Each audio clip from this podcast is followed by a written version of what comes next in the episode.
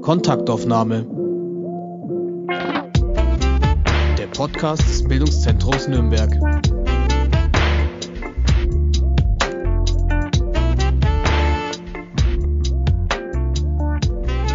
Guten Tag, mein Name ist Grażyna Wanat und zu Gast ist heute bei uns Frau Birgit Mayer, Diplom-Sozialwissenschaftlerin, Buchautorin und Expertin für Rechtsextremismus. Guten Tag, Frau Mayer. Hallo, guten Tag, Frau Warnert. Sie beschäftigen sich seit 20 Jahren oder über 20 Jahren schon systematisch mit verschiedenen extrem rechten Erscheinungsformen. Das ist ein sehr spezielles Forschungsfeld. Und ich kann mir nicht vorstellen, dass Sie als Kind schon auf die Frage, was willst du später werden, geantwortet haben, ich möchte Nazis beobachten. Wie kommt es zu dieser Spezialisierung? Warum machen Sie das, was Sie machen? Äh, nun, das klingt jetzt vielleicht komisch, aber ähm, äh, ich habe schon als Kind äh, mir bestimmte Fragen gestellt. Ich wollte als Kind auch immer etwas machen, was mit Menschen zu tun hat. Äh, äh, und ähm, äh, das Thema Nationalsozialismus war tatsächlich für mich schon als Kind ein Thema. Und natürlich wusste ich damals nicht, dass ich das mache, was ich heute mache. Aber ich erinnere mich beispielsweise, dass ich im Alter von 15 Jahren, damals hatte ich eine Handelsschule besucht in Innsbruck, also in Österreich. Und ähm, ich habe damals ein Referat über Adolf Hitler gehalten. Und das war etwas sehr Außergewöhnliches, weil einfach niemand sich für diese Themen interessiert hatte. Und ich kann mich auch sehr gut erinnern, ähm, ich war vielleicht etwa zwölf Jahre alt als ich äh, zu Hause einen Film gesehen habe, ähm, wo es um die Befreiung äh, der KZs ging. Und dieser Film hat mich also sehr getroffen, weil mir unmittelbar klar war, dass das kein Science Fiction ist, dass es etwas ist, was mit mir und auch mit meiner Familie zu tun hat. Jetzt, äh, natürlich viel, viel später, Jahrzehnte später, ähm, weiß ich etwas mehr darüber, was ich damals geahnt habe. Äh, nun, ich bin äh, in Österreich äh, aufgewachsen als äh, Kind eines ähm, österreichischen Vaters und einer deutschen Mutter. Und es ist bei mir tatsächlich so, ähm, dass äh, ich in einem Dorf aufgewachsen bin, also ein sehr kleines Dorf, äh, in dem eine äh, Widerstandsaktion gegen die Nationalsozialisten stattgefunden hat. Und äh, ich weiß nicht, ob Sie den Film kennen, The Real Inglorious Bastards. Äh, das war also ein äh, Kinofilm, der gelaufen ist. Äh, und äh, das Dorf, das da beschrieben wird, ist genau das Dorf, aus dem ich komme. Mhm. Äh, da gab es nämlich einen, ähm, einen Wehrmachtsdeserteur, der zu den Amerikanern übergelaufen war und der dann gemeinsam mit zwei jüdischen Agenten in dem Dorf, aus dem ich komme, versteckt wurde. Mhm. Und ähm, ein, äh, einige Menschen, die ähm, in diesem Widerstandsnetzwerk aktiv waren, sind auch weitere Verwandte von mir. Und das Interessante ist, äh, dass ich diese Geschichte jahrzehntelang nicht wusste äh, und erst äh, durch äh, diesen Film und dann durch ein Buch von Herrn Dr. Pörker, ähm, also ein Historiker, der ein Buch über diese Operation Green Up geschrieben hatte, äh, habe ich überhaupt über diese Widerstandsgeflecht aus meinem Heimatdorf überhaupt erfahren. Ähm, und das finde ich total verrückt, dass darüber mhm. nicht gesprochen wurde. Mhm. Und es mhm. wurde auch nicht gesprochen natürlich über die Nazis innerhalb meiner Familie. Also äh, ich habe ja gesagt, meine Mutter ist gestorben und ich habe wirklich bei vielen Verwandten nochmal gefragt, hat denn meine Oma, also meine deutsche Oma, euch mal was erzählt? Weil was ich natürlich schon wusste, ist, dass meine deutschen Großeltern mit einer äh, Frau, die also bei der SS war und einem Mann, der bei der SS war, das waren unsere Nachbarn, wo ich gelebt habe in in Österreich, in dem Dorf, die waren mit dem befreundet. Und äh, mein Vater hat auch immer versucht, dort äh, also Dinge rauszukriegen. Und meine Mutter hat also alles äh, vernichtet, was mein Vater äh, äh, äh, hervorgekramt hat. Äh, und ähm, als jetzt tatsächlich meine Mutter gestorben ist, habe ich nochmal mich umgehört und äh, eine Verwandte von mir hat mir dann gesagt, Birgit, jetzt setz dich hin. Also meine Oma habe ihr erzählt, äh, dass also bei unserer deutschen Verwandtschaft sogar Himmler zu Besuch gewesen sei. Oh nein. Das hätte ich nicht gedacht. Also ich habe natürlich NSDAP angehört, ich habe in der Fotokiste äh, alles Mögliche an Nazi-Devotionalien natürlich gefunden und ähm, aber dass es so weit geht, das hätte ich mir nicht gedacht. Mhm. Und ich komme eben auch aus einer Familie, wo das einfach komplett totgeschwiegen worden ist. Und ich denke, das ist auch ein Grund, warum ich das mache, was ich mache, mhm. weil wenn man einfach nichts erzählt, ja, und auf Biegen und Brechen sich nur als Opfer darstellt und alles andere ausblendet, dann kommt eben auch sowas bei raus. Es ist so. Mhm. Mhm. Und äh, nach dem Studium hat ihre berufliche Arbeit oder noch während des Studiums, glaube ich, bei der Stadt Nürnberg begonnen und zuerst mit Presse, im Presseamt. Stimmt das? Und was das haben ist Sie richtig, da? ja. Mhm. Also ich hatte eigentlich äh, wahnsinniges Glück, muss ich sagen. Ähm, ich ähm, hatte damals einen Freund in Nürnberg, mit dem ich schon einige Jahre auch äh, zusammen war. Das heißt, Nürnberg kenne ich eigentlich schon seit meinem 16. Lebensjahr. Ähm, natürlich habe ich damals noch nicht hier gelebt, aber ich habe eben oft meinen Freund besucht und dann äh, hier die Stadt eben in den 80er Jahren auch erlebt. Äh, kann mich erinnern an Monsters of Rock Konzerte. Äh, also er war so ein Heavy Metal Fan und äh, Mai in dem Alter passt man sich auch noch ein bisschen an musikmäßig.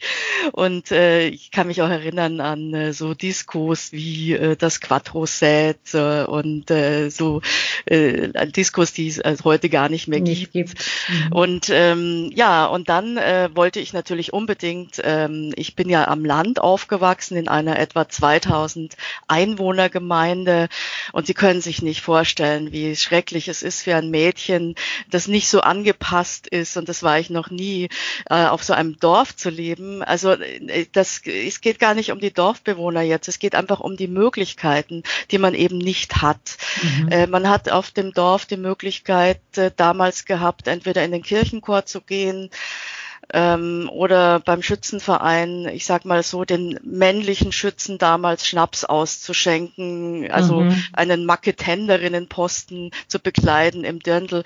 Beides hat mich wirklich überhaupt nicht interessiert und deswegen war für mich die Großstadt, also Nürnberg, äh, schon immer was ganz Tolles.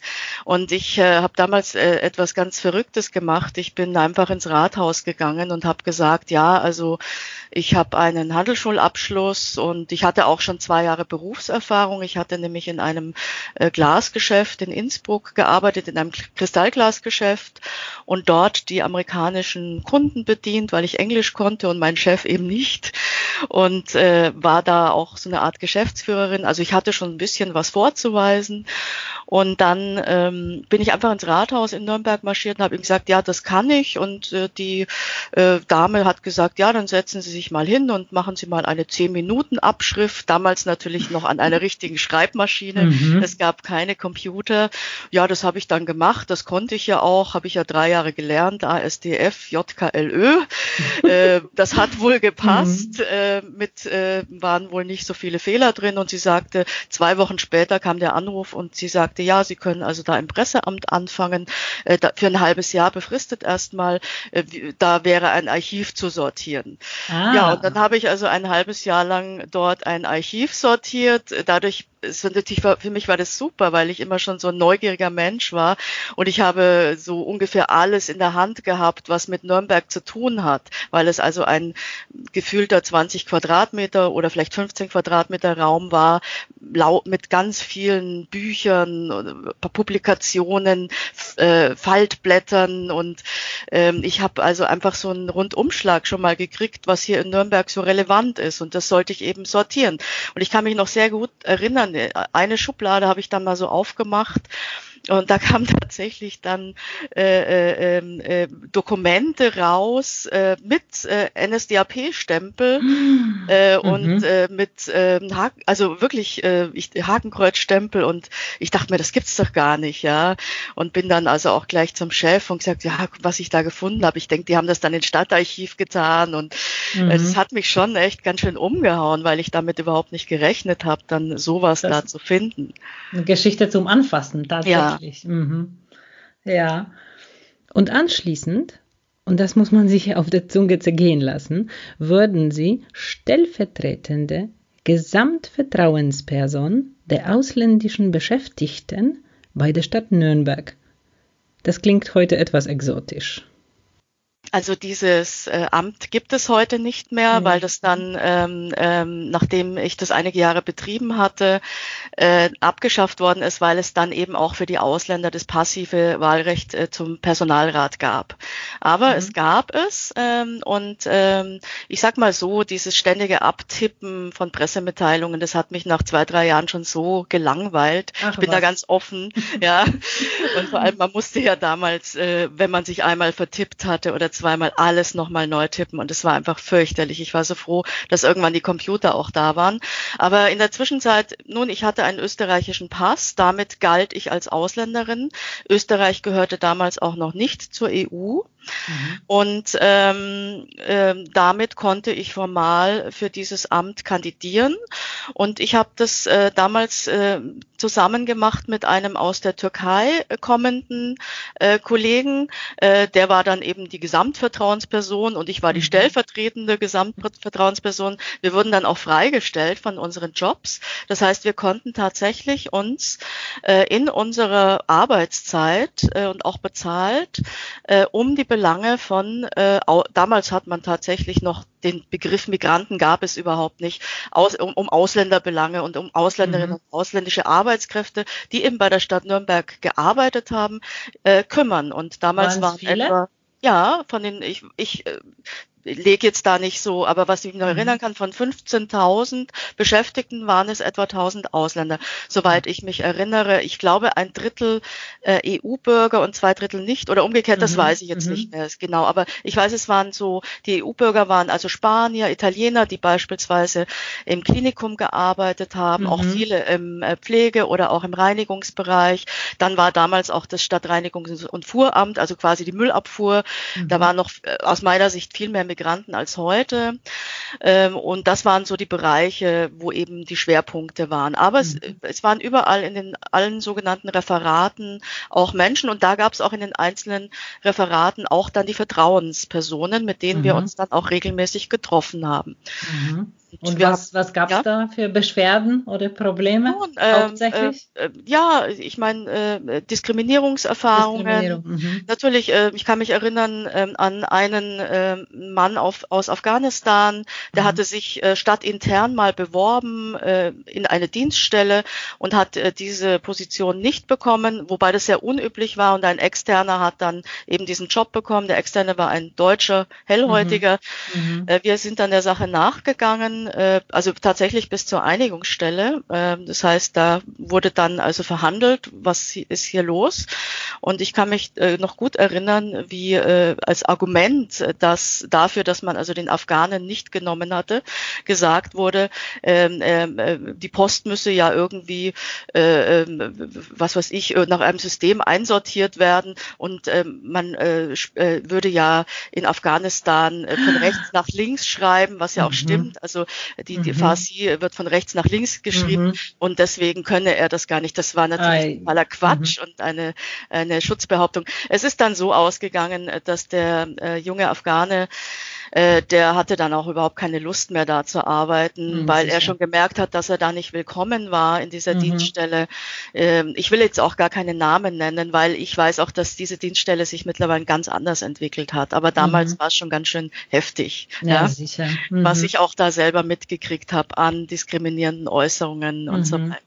Aber Sie konnten was erreichen, Sie, konnten was verändern mit dieser Stelle. Nun, ich denke, ja, man hat ein bisschen aufgemischt. Ja. Also mhm. damals war es ja noch so dieses, bei uns doch nicht und mhm. äh, bei mhm. uns gibt es sowas nicht oder äh, Rassismus, Diskriminierung, nein. Äh, es wurde einfach so, wir haben ein bisschen so ob man jetzt viel erreicht hat, weiß ich nicht, aber wir haben zumindest ein bisschen aufgemischt, würde ich sagen, und eben es thematisiert, äh, dass es Rassismus und teilweise auch extrem rechte Einstellungen äh, in, auch in, in der Mitte der Gesellschaft und eben auch in so einer Behörde natürlich gibt, weil mhm. dort auch Menschen arbeiten mit diesen Einstellungen und die lassen sie dann auch natürlich bei den Arbeitskolleginnen, die vielleicht nicht deutscher Herkunft sind, raus. Und das hat man natürlich auch gemerkt.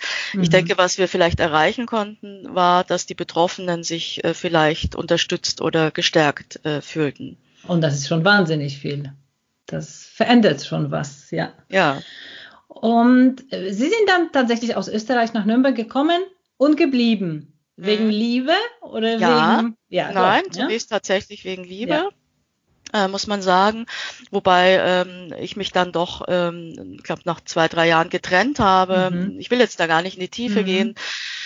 Ähm, äh, es hat einfach äh, nicht gepasst und ich habe jemand anders kennengelernt, mit dem es besser gepasst hat und ähm, der andere dann, Musik äh, gehört hat. Äh, ja, auf jeden Fall mhm. andere Musik gehört hat.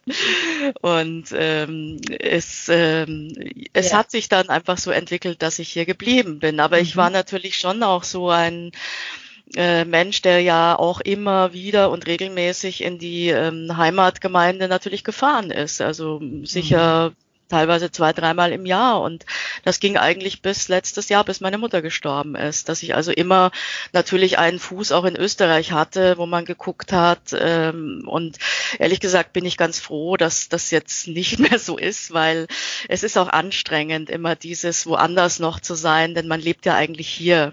Ja, und äh, das ist der mhm. Lebensmittelpunkt hier. Und das andere ist mhm. natürlich, ist man verbunden, weil man äh, Verwandte hat oder nahe Verwandte. Aber wenn die dann irgendwann auch nicht mehr Leben, dann ist es nicht mehr so, ja, kann man andere Dinge dann auch mal anpacken und gucken und was anderes machen. Mhm. Aber wenn Sie mal gefragt werden, sind Sie eine Deutsche oder eine Österreicherin? Ähm, nun, ähm, ich äh, antworte immer ganz klar. Also ich habe seit, ich weiß jetzt gar nicht seit wann, aber ich irgendwann in den 90er Jahren, glaube ich, habe ich oder habe ich einen deutschen Pass dann äh, beantragt und auch bekommen. Und äh, seitdem sage ich natürlich, dass ich Deutsche bin, weil ich einfach einen deutschen Pass habe und auch keinen Doppelpass. Und bei mir selber ist es ja noch etwas mhm. komplizierter, denn ich bin ja in Österreich aufgewachsen mit deutschem Migrationshintergrund. Das hat ah. man natürlich damals auch nicht ah. gesagt. Mhm. Aber meine Großeltern mütterlicherseits kommen aus dem Ruhrpott. Äh, mhm. ne, ich kann auch Ruhrpott sprechen, ne, da, da, da darf und so, weil ich als Kind tatsächlich auch oft äh, im Ruhrgebiet war, bei Oma und Opa. Und äh, mhm. äh, hat mir auch immer total gut gefallen, da, die Mentalität und so, das, das war alles so offen. Ne? Das hat mir gut gefallen. und noch habe ich noch Tirolerisch äh, gelernt, weil mein Vater Oi. ist ein Tiroler. Ja? Mhm. Haben Sie mhm. was verstanden? Nein, überhaupt nicht. Ja, und ich habe natürlich auch Tirolerisch äh, gelernt, äh, weil mein Vater eben ein waschechter Tiroler ist. Und oh. ähm, meine Eltern haben sich irgendwie kennengelernt, weil äh, die ähm, äh, Eltern meiner Mutter dort Urlaub gemacht haben und dann haben sie sich verliebt und äh, so lief das dann, ja. Mhm. Und ich war halt äh, in Österreich immer schon ja auch das Kind der Deutschen, ja. Mhm. Also das habe ich mhm. schon auch gemerkt. Mhm. Ähm, wenngleich auch meine österreichische Familie in diesem Dorf sehr etabliert ist und äh, seit wahrscheinlich Jahrhunderten da lebt oder so, ja. Mhm. Ähm, aber trotzdem, man merkt es. Und äh, ja. äh, hier zum Beispiel in Nürnberg, ich kann mich gut erinnern, als ich meinen äh, Mann kennengelernt habe, mit dem ich jetzt also schon seit 16 Jahren verheiratet bin. Äh, dazwischen waren natürlich noch ein paar Beziehungen und so mhm. ist klar. Ähm, und äh, ich habe ihm damals verboten zu sagen, seinen Bekannten und Freunden, dass ich aus Österreich komme, weil es mich tatsächlich so genervt hat, dass man mhm. immer in diese Schublade gesteckt wird, so, mhm. ach, du kommst ja aus Österreich, du musst dich ja auskennen, du musst ja Expertin sein für österreichische Politik oder für dies und das, ja. Ähm, oder man wird einfach so gesehen und mir war es immer wichtig, dass die Menschen mich als Birgit kennenlernen mhm. und nicht als die, die aus Österreich die Birgit kommen. aus Österreich. Ja, ja eben, Aha. weil es macht wirklich einen Unterschied. Und erst wenn sie mich erst wenn sie mich eine Weile kennen und äh, ich sag mal so, man versteht sich gut, dann macht es auch keinen Unterschied mehr, dann mhm. ist es mhm. auch egal. Aber man ist aus dieser Schublade raus. Mhm. Ja, das stimmt. Äh, ich finde es sehr interessant, dieses Thema der Identitäten überhaupt und als was man sich fühlt oder bezeichnet. Ich hatte jetzt so eine Erfahrung, ich war jetzt länger in Spanien und immer wenn ich gefragt wurde, woher kommst du, habe ich geantwortet aus Deutschland. Und das ist natürlich wahr, ich lebe seit 30 Jahren in Deutschland und trotzdem hatte ich immer das Gefühl, irgendwie, ich lüge ein bisschen, mhm. weil ich eben aus Polen abstamme. Mhm. Und das heißt, das ist im Hinterkopf immer präsent, dass, ja. dass diese Identität äh, eine, ich will nicht sagen gebrochene ist, aber eine komplizierte, eine ja. etwas andere. Und diese einfache Antwort aus Deutschland, die hat zwar gestimmt und irgendetwas gefehlt, hat immer gefehlt für mich. Naja, äh, was ich jetzt fragen wollte, Sie haben danach, ich weiß nicht, ob das gleich anschließend war, aber Sie haben einige Zeit auf jeden Fall äh, bei einem Projekt in der Zeppelin-Tribüne gearbeitet. Ich würde da gerne was mehr dazu sagen. Es gibt möglicherweise Menschen, die zuhören und nicht wirklich wissen, wovon wir jetzt reden. Also Zeppelin-Tribüne, das ist eben das dominierende Element auf dem Aufmarschgelände der Nationalsozialisten. Und es ist vielen Menschen auch bekannt, auch wenn sie noch nie in Nürnberg gewesen waren, unter anderem von den Filmen von Leni Riefenstahl. Das ist eben diese über, überdimensionale Treppenbühne, von der der Führer während der Reichsparteitage seine Propagandareden brüllte. Und nach dem Krieg wurde viel diskutiert, was macht man überhaupt mit solchen ähm, Bauten, ob man diese architektonischen Überbleibsel äh, behalten sollte, als Mahnmal vielleicht, oder vernichten sollte. Und in Nürnberg hat man sich äh, für das Behalten entschieden. Aber die Frage lebte vom Neuen wieder auf, als Ende 2007 äh, festgestellt wurde, dass das äh, Gelände marode ist und wirklich äh, in ganz schlechtem baulichen Zustand, also stellte eine Gefahr für Besucherinnen dar. Und dann hat man überlegt, was machen wir jetzt? Wollen wir das sanieren oder nicht? Und das ist eine natürlich eine äh, andere Frage, weil das wahnsinnig viel Geld kosten müsste. Jetzt steht fest, es wird saniert, nicht wahr? Ähm, ich gehe davon aus, dass das beschlossen ist. Ja. Ähm, ich selber kann nur aus meiner Perspektive sagen, als wir, ähm, ich habe zehn Jahre in dieser Zeppelin-Tribüne gearbeitet, oh, und zwar -hmm. die gesamten 90er Jahre, immer im Sommer. Mhm. Und ähm, ich kann mich gut erinnern an den Streicherraum. Also das war ein Raum, wo es unter anderem um den Oberantisemiten Julius Streicher ging. Mhm. Da hat es dann angefangen reinzuregnen.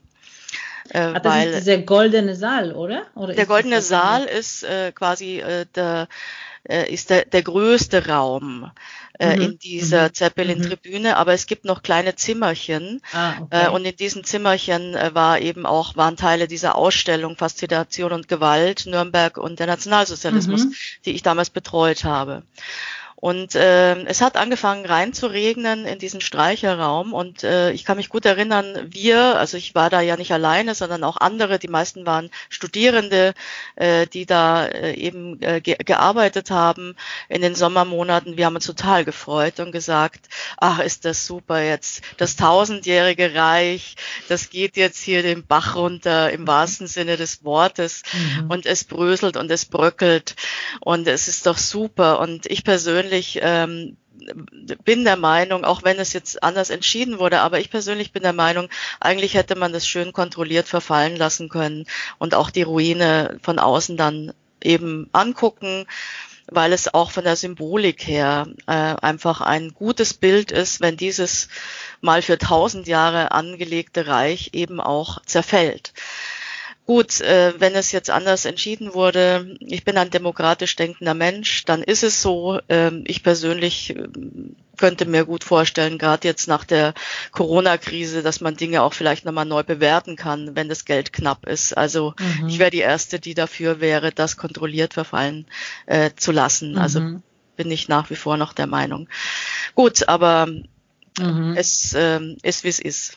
Ja, es sind auf jeden Fall keine kleinen Beträge. Das wird, äh, die Sanierung wird 85 Millionen oh, Euro kosten. Ja, ja, das ist doch Und, Eine ganze Menge, ja. Ja, dann ein Teil, einen Teil übernimmt der Bund und etwa 21 Millionen die Stadt Nürnberg. Und weitere Gelder Freistaat Bayern auch zugesagt. Mhm. Naja, aber es gibt natürlich auch Gründe, warum man das so behalten sollte. Es geht bei Sanieren geht es natürlich nicht um Aufhübschen, sondern um äh, als ja, Denkmal äh, zugänglich zu machen. Naja, und bei, äh, bei Ihrer Arbeit, Sie forschen einerseits, aber andererseits, Sie treffen sich viel, viel mit Menschen, nicht wahr? Und äh, ja, diese Begegnungen, diese Gespräche zum Beispiel mit Zeitzeugen, ich glaube, das ist auch eine wahnsinnig spannende Sache, die auch nicht mehr lange dauern wird, muss man schon so sagen. Ja, also es ist äh, tatsächlich äh, die Begegnung mit Holocaust-Überlebenden ja. äh, ist für mich eine wahnsinnige Bereicherung in meinem Leben. Äh, ich habe äh, in den letzten 15 Jahren äh, etwa 300 Zeitzeugengespräche durchgeführt mit zehn verschiedenen äh, Menschen. Einige sind auch schon gestorben. Mhm. Ich habe äh, 1998 angefangen äh, da meine Tochter war gerade vier Monate alt damals. Aha. und eigentlich war es viel zu früh für eine Diplomarbeit, aber ich weiß noch, äh, wo der Professor mich angerief.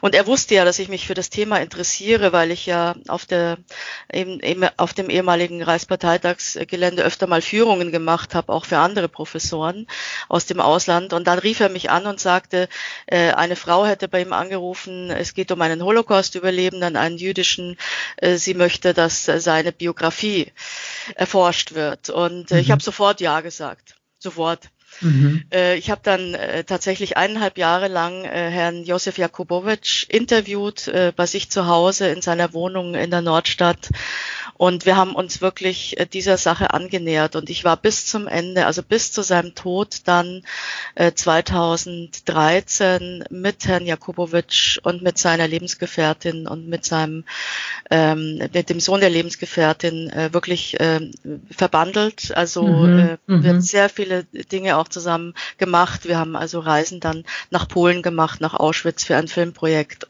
und so weiter.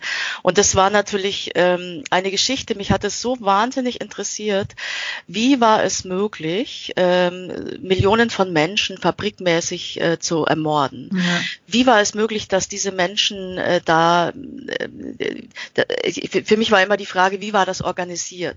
Mhm. Und da hat natürlich äh, dieses, äh, diese Diplomarbeit, die ich dann äh, verfasst habe, ähm, über das Leben von Herrn Jakubowitsch, über die Tauschgeschäfte dann auch in den KZs und Zwangsarbeitslagern, über die unterschiedlichen ähm, ähm, auch ähm, Behandlungen. Also es war ja so ein Freiraum äh, dort. Also äh, es, er wurde teilweise gut behandelt, äh, äh, also es wurden Freiräume genutzt, es wurde ihm geholfen und teilweise ganz bestialisch. Mhm. Äh, und dafür wurde also auch niemand äh, bestraft damals. Und und das, äh, dieses ganze Geflecht so ein bisschen rauszuarbeiten, das war für mich eine sehr, sehr große Bereicherung. Und auch diese Perspektive von Betroffenen dann einfach auch mitzukriegen. Ja, wie ist es denn, wenn man also als äh, Vollwaisenkind 1945 äh, am 8. Mai hier aufschlägt äh, und äh, die Eltern sind weg, die Großeltern sind weg, die Geschwister sind alle ermordet worden. Mhm. Äh, was sind das für Leben? Mhm. Wie organisiert man sein Leben neu? Und viele waren tatsächlich bis zum Schluss äh, schwer traumatisiert. Herr Jakowitsch war schwer traumatisiert bis zum Schluss. Er ist nie zur Ruhe gekommen. Mhm. Jetzt mit den etwas jüngeren Zeitzeuginnen und Zeitzeugen, äh, da merkt man schon, wenn sie also Kinder waren, haben sie Dinge nicht so bewusst mitgekriegt, mhm. ähm, aber auch natürlich ähm, die Begegnung auch mit den Menschen, mit denen ich jetzt bis heute noch zusammenarbeite. Eva Franz, Fritz Pilz, äh, Siegfried Heilig, äh, Menschen, die ich teilweise jahrelang schon kenne. Mit Eva Franz habe ich über 100 Veranstaltungen gemacht. Da sind auch Freundschaften, äh, haben sich da entwickelt. Sicherlich. Es mhm. ist einfach so, ja. Sicherlich. Das mhm. ist eine, eine tolle Sache, also weil es einfach, man sich auch als Mensch kennenlernt, man ist viel zusammen unterwegs und wenn man nicht eine Sympathie füreinander hätte, könnte man die Arbeit natürlich miteinander mhm. gar nicht machen. Also das mhm. ist vollkommen klar. Und was für Veranstaltungen? Also Gespräche mit Jugendlichen wahrscheinlich, oder? Ja, also das meiste sind natürlich ähm, äh, Zeitzeugengespräche in Schulen, mhm. wo also zwei bis 300 Jugendliche oft teilnehmen, wir dann auf der Bühne sitzen mhm. und ähm, dann natürlich auch Bilder präsentieren, eine PowerPoint-Präsentation immer dabei haben und ähm, ja, das ist natürlich ähm, sehr, sehr wichtig äh, für die Generation jetzt, äh, die die letzten Jahre noch die Möglichkeit oh, ja. haben, mhm. äh, diese Menschen auch tatsächlich selber zu sehen. Ich habe jetzt ich habe ja ein, eine Publikation jetzt auch nochmal rausgegeben, ähm, die letzten Zeugen, äh, meine Arbeit mit Holocaust-Überlebenden, weil ich mir auch dachte, wenn mal irgendwas mit mir ist, es ist so schade, wenn diese Erfahrungen nicht auch in einem Buch drin sind. Und jetzt kann ich noch mit den Zeitzeugen Zeitzeuginnen, beispielsweise mit Eva Franz oder mit Sigrid Heilig oder Herrn Pilz oder Frau Gollatsch, aber sprechen, was möchtest du drin haben, was soll lieber raus. Äh, später geht das natürlich nicht mehr. Mhm. Und äh, ich bin froh, dass ich es gemacht habe, weil einfach auch viel Erfahrung dann äh, da drin steckt und auch für mich es nochmal wichtig ist, auch die Dinge nochmal ein bisschen äh, zu reflektieren. Und weil mir ist zum Beispiel aufgefallen, äh, was vorher so vor 10, 15 Jahren nie war, äh, dass äh, beispielsweise diese Zeitzeuginnen jetzt umarmt werden, äh, mm. dass die mm. Kinder und Jugendlichen es, sie weinen und äh, mm. einmal, ich weiß noch, wir mussten mal eine Veranstaltung wirklich, ähm, also wir mussten, also ein Teil der Schüler musste raus, weil die haben sich überhaupt nicht mehr eingekriegt. Das war aber mhm. jetzt eher die Ausnahme, ja. Mhm. Äh, die gehen so mit bei diesen Geschichten und das ist eine Betroffenheit und eine Empathie, die ich da erlebe, die habe ich vor 15 Jahren mit Herrn Jakowitsch noch nicht so erlebt, ja. Mhm. Also was auch ein bisschen für einen Generationenwechsel äh, dann auch spricht, ja. Und dann kommt Corona. Ja, das war natürlich für uns alle hart. Äh, es ist eine mhm. Mischung. Ich sag mal so, ähm, mit ähm, einer Zeitzeugin, mit der ich ja sehr, sehr viel gemacht habe, ähm, sie hat dann auch gesagt, eigentlich ist es ganz gut, dass wir jetzt mal eine Pause haben. Ich empfinde es auch so. Weil wenn ich habe, ich mache das ja seit 15 Jahren.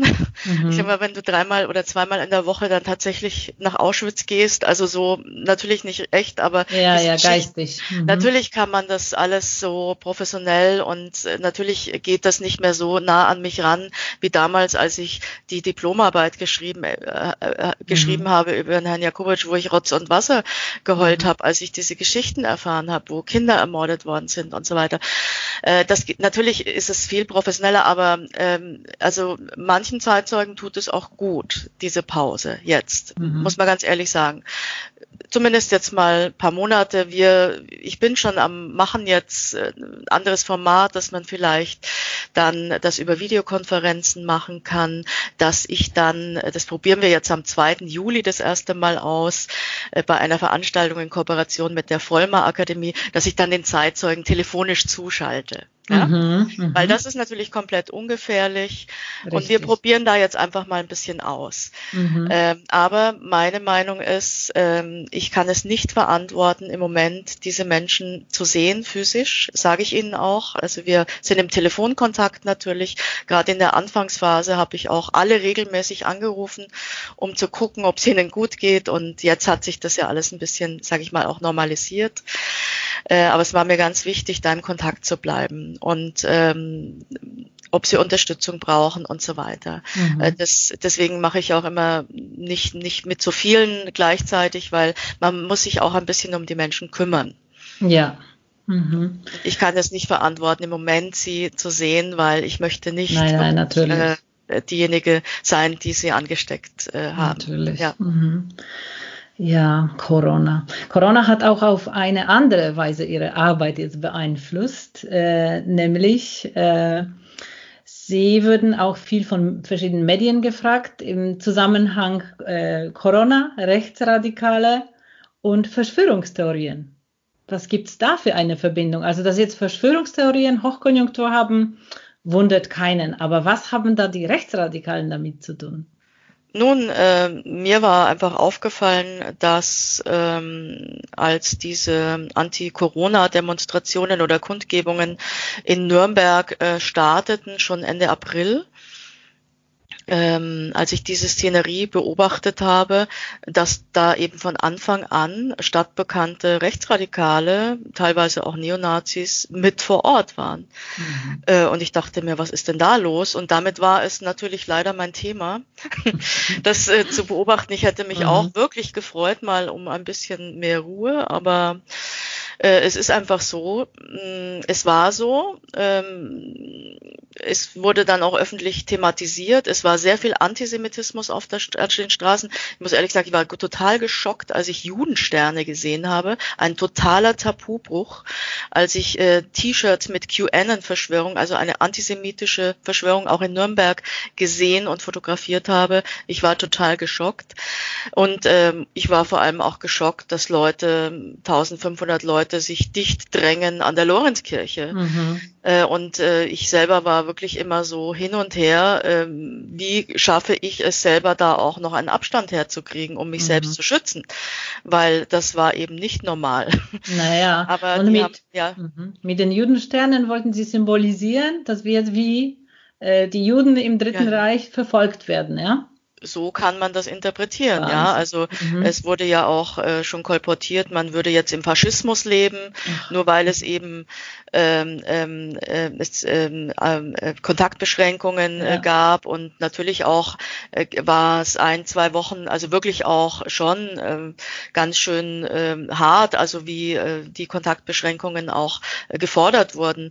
Ähm, aber ich denke, es war sinnvoll, es so zu machen und nur so äh, haben wir es geschafft, äh, äh, dass nicht so viele Menschen einfach jetzt äh, gleichzeitig angesteckt werden. Mhm. Und ähm, äh, ich denke, es war wirklich sinnvoll, es so zu machen. Man kann natürlich über alles Mögliche kritteln und kratteln und hier kritisieren und da kritisieren. Und auf einmal gibt es also ganz viele Menschen, die meinen, sie werden Experten, nur weil sie ein paar äh, hundert Internet-Posts lesen.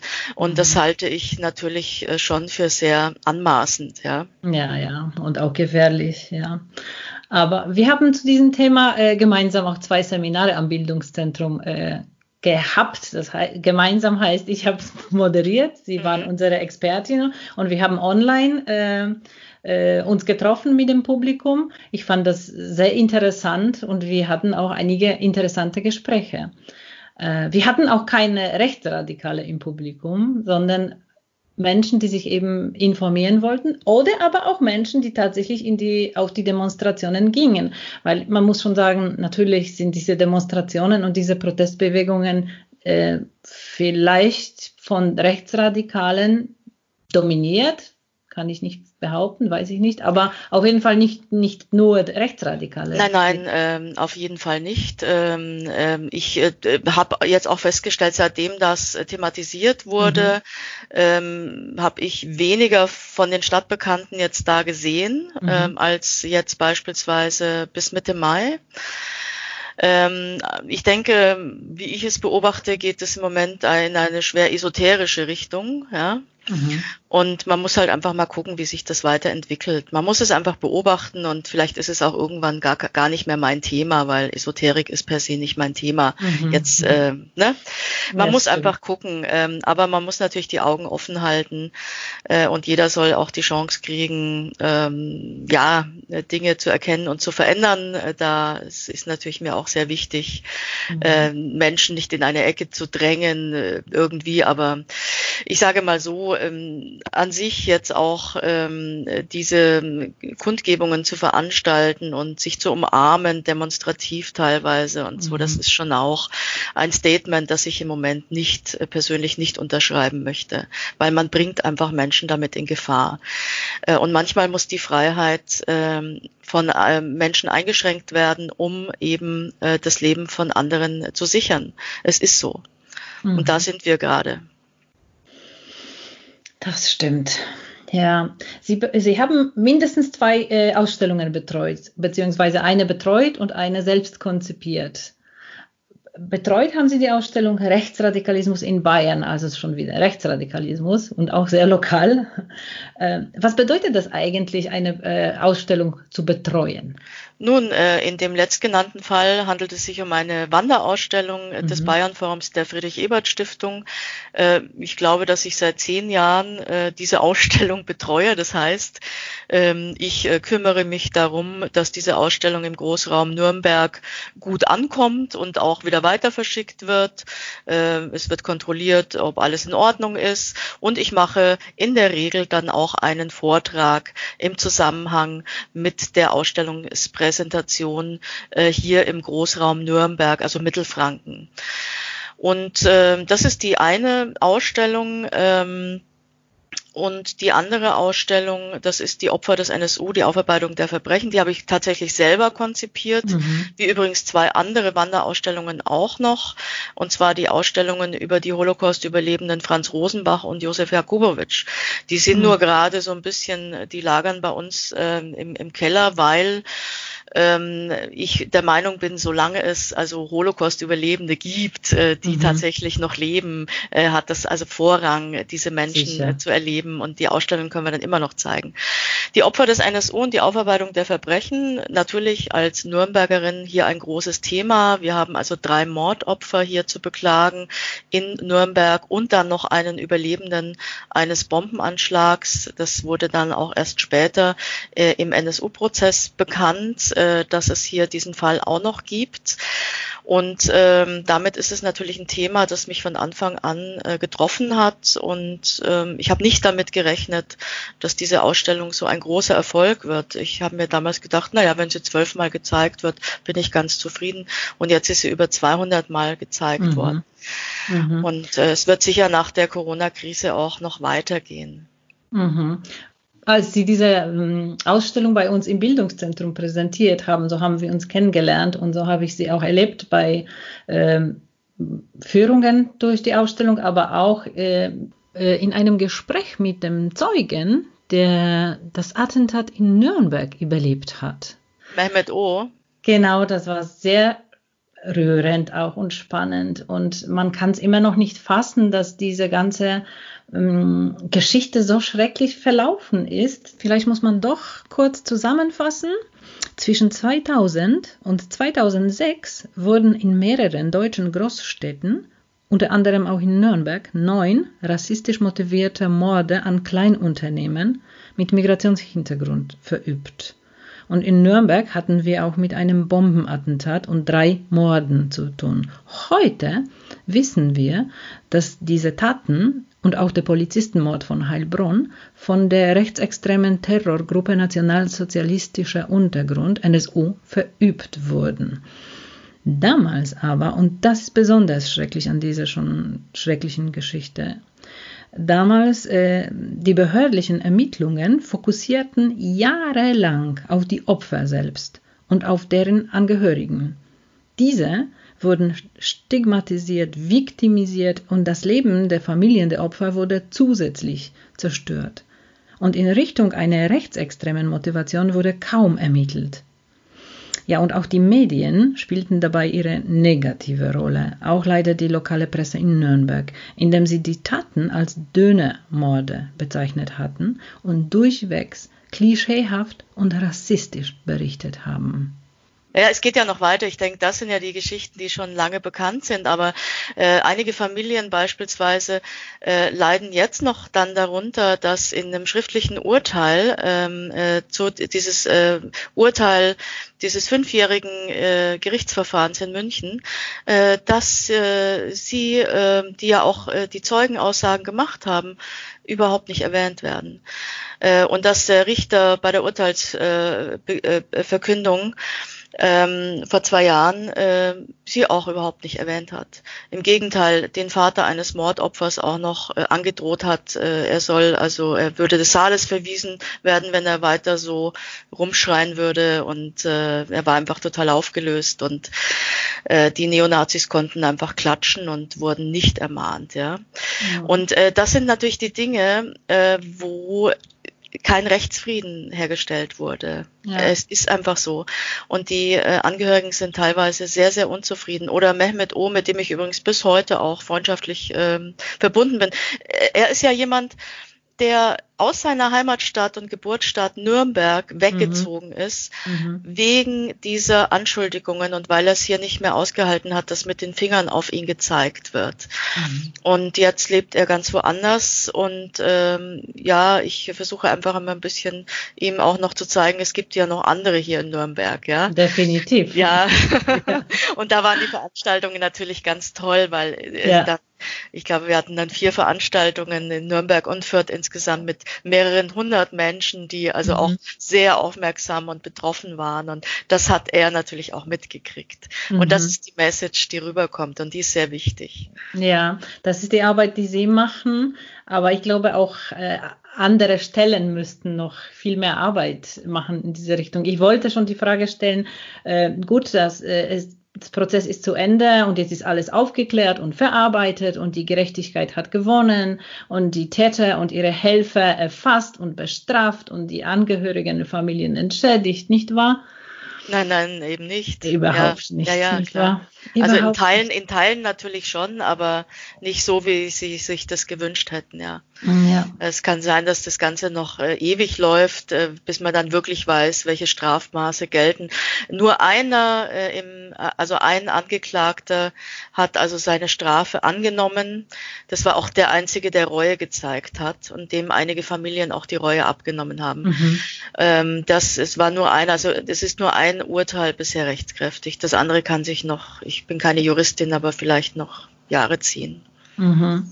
Und wie ist Ihr Gefühl? Sie haben viele Akte gelesen oder äh, sich viel informiert. Wie ist Ihr Gefühl? Ist es alles tatsächlich aufgedeckt? Nein, natürlich nicht. Mhm. Nun, also dass äh, beispielsweise in Hessen äh, Akten zunächst für 120 äh, Jahre äh, äh, unter Verschluss äh, gehalten werden sollten, äh, dann erst dann aufgrund dessen, dass eben Walter Lübcke, ein CDU-Politiker, erschossen worden ist von einem Rechtsradikalen, äh, mutmaßlich muss man natürlich immer sagen, ähm, äh, erst das hat dazu geführt, dass diese Frist dann auf 40 Jahre runtergesenkt worden ist, aber auch 40 Jahre. Also ich meine, sorry, ich bin jetzt 53, äh, ich kann dann irgendwie meiner Tochter ins Testament schreiben, ja, äh, in 40 Jahren kannst du mal gucken, ja.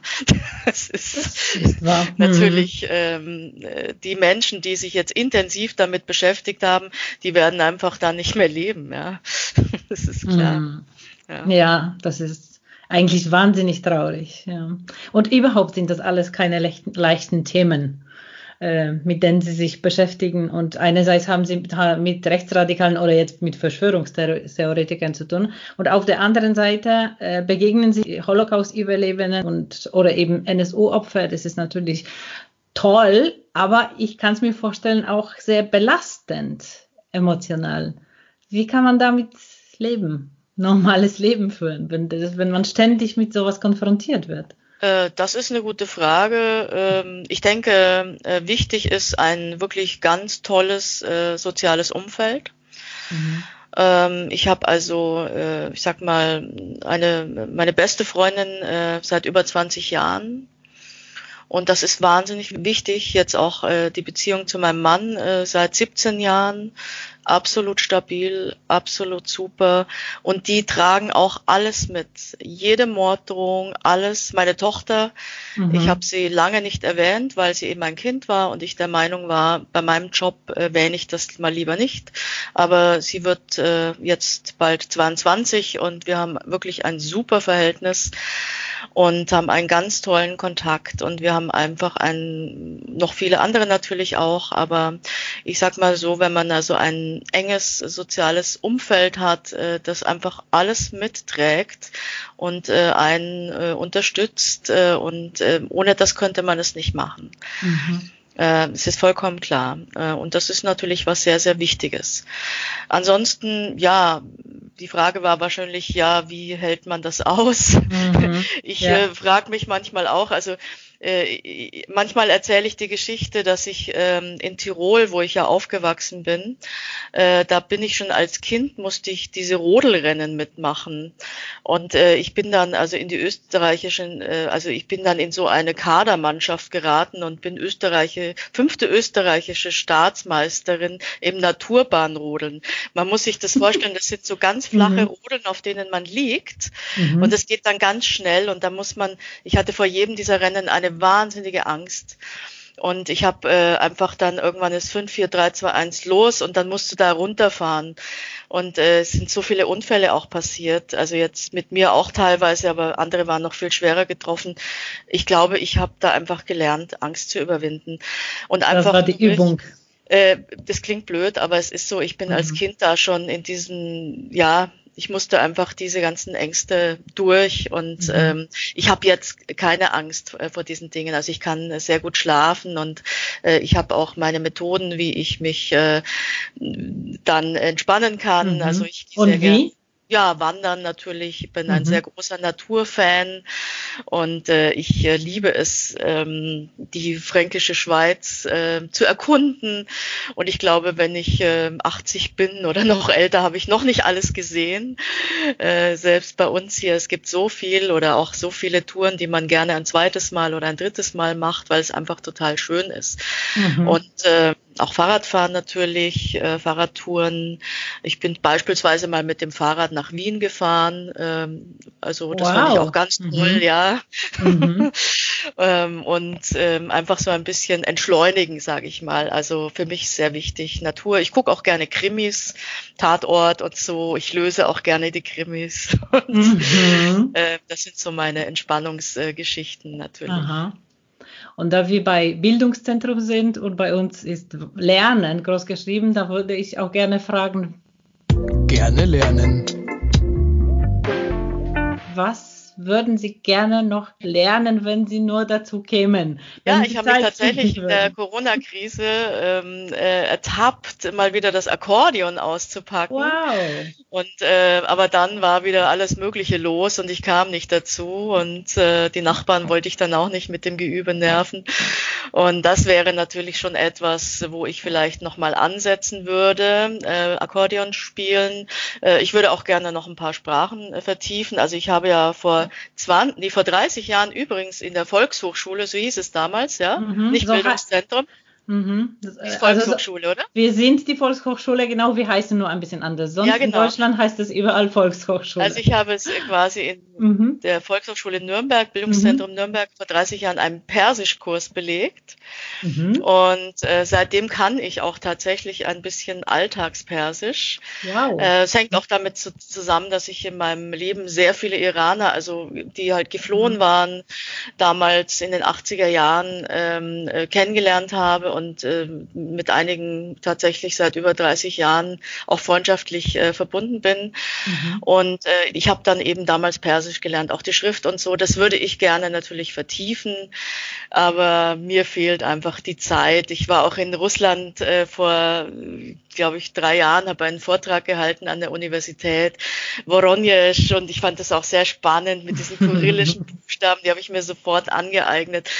Ähm, also ich glaube so, ich wäre schon ein großer Sprachenfan, aber mir fehlt einfach die Zeit und man muss da wirklich auch zwanghaft dann dranbleiben, mhm. äh, sonst wird das nichts, ja. Ähm, mhm. Aber gut, wir werden sehen. Man muss ja nicht alles machen und können ja. im Leben. Nee, aber wenn Sie mal Zeit haben, all das kann man bei uns lernen. Ich weiß. Von Akkordeon bis Russisch. Ja. wenn ich, ich sage immer, wenn ich mal in Rente bin. Ja, ja warum nicht?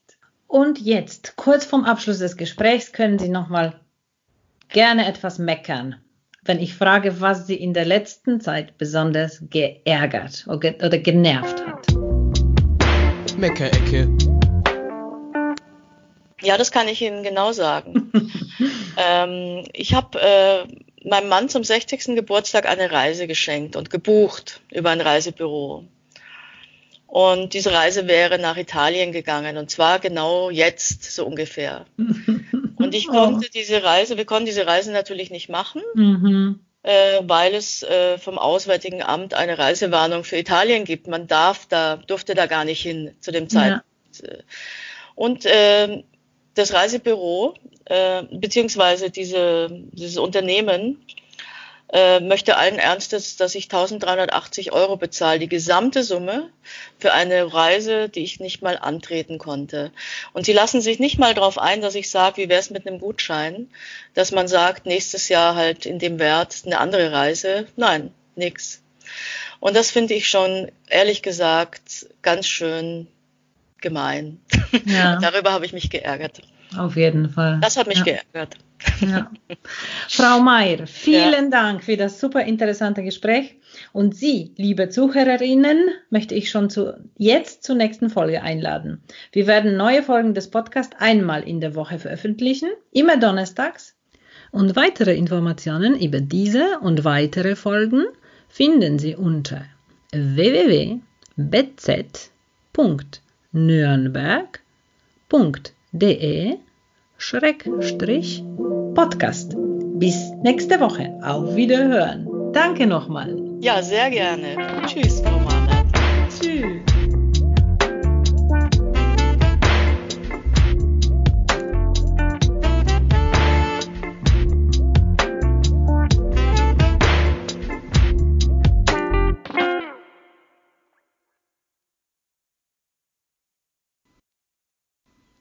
Sind Sie noch da? Dann haben wir für Sie noch was Süßes zum Nachtisch. Glücksmomente. Ich bin gestern nach Hause gekommen aus dem Büro und meine Kinder sind auf mich zugelaufen, als wenn ich zwei Wochen auf Dienstreise gewesen wäre und nicht da gewesen wäre und haben sich wie Bolle gefreut, mich zu sehen. Und das war unglaublich schön mein Glücksmoment.